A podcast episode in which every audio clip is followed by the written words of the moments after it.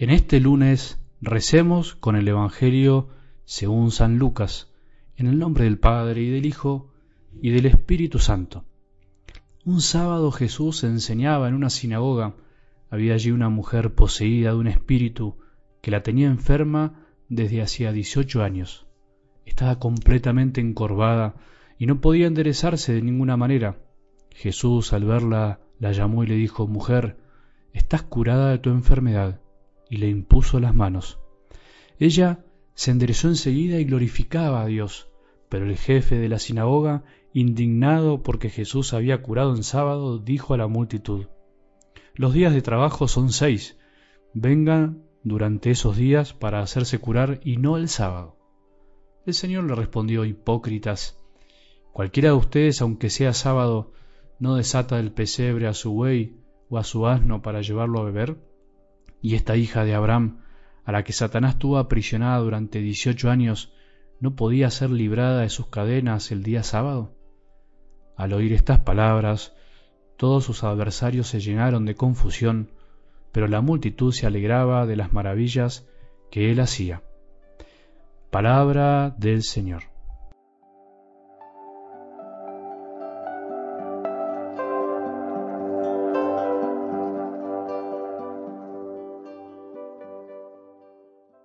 Esto de intentar escuchar y meditar todos los días la palabra de Dios es una bendición para todos, para vos y para mí. Deberíamos considerarlo como un gran regalo de Dios.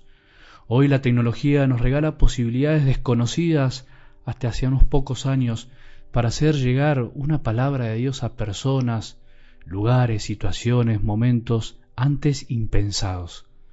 La palabra siempre estuvo, por supuesto, ahí escrita en miles y millones de Biblias esparcidas por el mundo, pero es necesario que miles y millones de corazones la reciban, la vivan y la transmitan. Para eso estamos nosotros, vos y yo, los transmisores del mensaje de Dios a miles que los necesitan cada día, día a día. En realidad, podríamos decir que Dios tenía pensado esto, siempre lo pensó, tenemos que aprender a usarlo bien. Es una maravilla cuando usamos bien el teléfono, internet. No tengamos miedo de hacer un simple clic para alguien que lo necesite, aunque pensemos que no lo necesita, aunque tengamos un poco de miedo. Podría, creo yo, dedicar un audio entero, o muchos, a contarte la cantidad de testimonios que van apareciendo sobre hasta dónde llegan los audios con el Evangelio de cada día, con algo del Evangelio y en situaciones tan distintas y providenciales. Solo Dios lo sabe. Dios, Padre, se las ingenia para usar bien incluso hasta nuestros errores humanos de envíos que me han contado también. No es cuestión de detenernos en esto, pero o contar a cuánto llegan, no lo sabemos. Eso sinceramente a mí tampoco me interesa, solo Dios lo sabe. Solo creo que es bueno tomar conciencia, por lo menos un poco, para seguir haciendo el bien cada día con algo tan sencillo entre todos, vos también podés.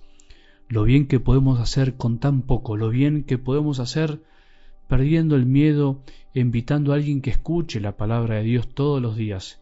Si a vos te hace bien, ¿por qué no probar con otros? Acordate que tenemos una web www.algodelevangelio.org y ahí podés ver tantas maneras de recibirlo en tu celular o bien en la aplicación de Telegram, buscarnos como arroba algo del Evangelio. En Spotify, en YouTube, en Facebook, en todas las redes sociales puedes ayudarnos a transmitir la palabra de Dios. No hay limitación, no hay día en el que no podamos dejar de hacer el bien. La ley divina y humana debe estar al servicio de las personas y no al revés.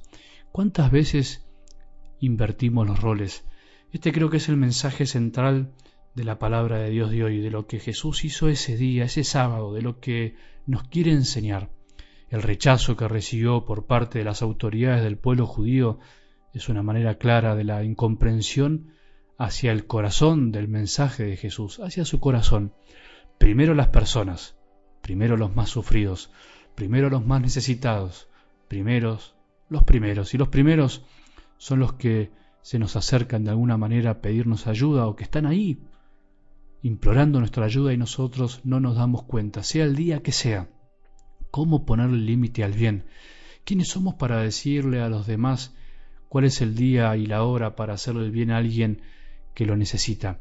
Es verdad que no siempre podemos hacer todo el bien que queremos o podemos, por muchas razones, por nuestra debilidad, porque no siempre las circunstancias lo permiten, porque no todos quieren recibir nuestra ayuda, pero ese es otro cantar, otro tema. ¿Qué estamos esperando para hacer el bien, para ser generosos, para darle de comer al que sufre hambre, para darle algo de nosotros a miles y miles que la pasan mal, para darle un remedio, una medicina a un enfermo, para visitar a un pariente que sufre, para llamar al que está solo. ¿Qué estamos esperando? ¿Estamos esperando a mañana? ¿Estamos esperando hacer algo inmensamente grande? Jesús no esperó que lo quieran para querer, no esperó que lo entiendan para entender, que lo aplaudan para abrazar. De hecho, hacía el bien y no lo entendían, lo criticaban, se enojaban. No hay que esperar estar bien con todos para hacer el bien. Muchos de nosotros no estamos muy bien a veces, no tenemos todo lo que querríamos tener, no nos quieren todo lo que nos gustaría que nos quieran, no estamos en el mejor momento de nuestra vida. ¿Y qué importa? Mientras tanto, empecemos a hacer el bien. Hay mucho para hacer, no hay que publicar todo lo que hacemos en el Face o en las redes sociales para que nos quieran, para que vean lo que hacemos, no es necesario. Dios no tiene Face y sabe lo que hacemos y dejamos de hacer, no tiene redes sociales y sabe lo que hacemos y dejamos de hacer.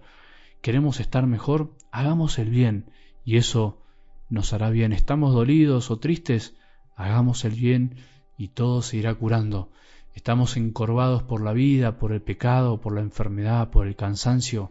Hagamos el bien y ayudemos a que otros se enderecen. Así también nosotros nos iremos enderezando. Que tengamos un buen día y que la bendición de Dios, que es Padre misericordioso, Hijo y Espíritu Santo, descienda sobre nuestros corazones y permanezca para siempre.